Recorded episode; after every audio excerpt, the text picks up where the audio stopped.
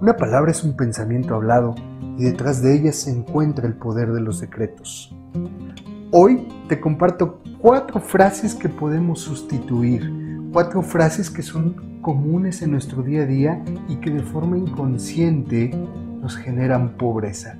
Vamos a ver cuáles son ellas. ¿Te suena común esta frase? Poco a poco. Vamos a avanzar poco a poco. Esta frase es mucho, muy común. Yo te invito a cambiarla a lo haremos paso a paso. ¿Cómo te suena poco a poco versus lo haremos paso a paso? Y es que poco a poco es escaso. ¿Qué imagen ves cuando escuchas la palabra poco?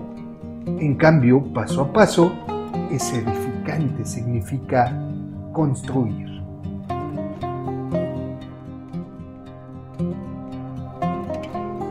La segunda frase que te invito a cambiar es voy a tratar. Porque tratar significa intentar. ¿Por qué no la sustituimos versus lo haré? Lo haré es tomar acción, es una orden. ¿Te suena mejor voy a tratar versus lo haré?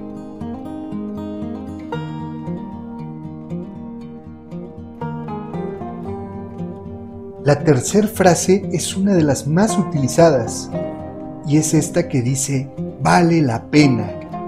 Pero analiza qué es la palabra pena, porque pena es tristeza, pena es dolor.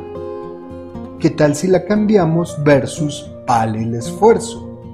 Esfuerzo te lleva a una recompensa. ¿Te suena mejor?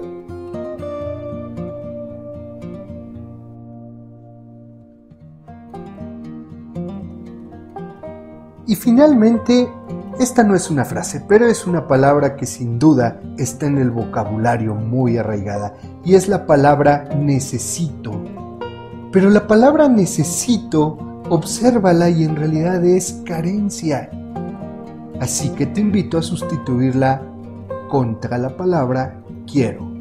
Necesito versus quiero, porque la palabra quiero sin lugar a dudas, es una expresión activa.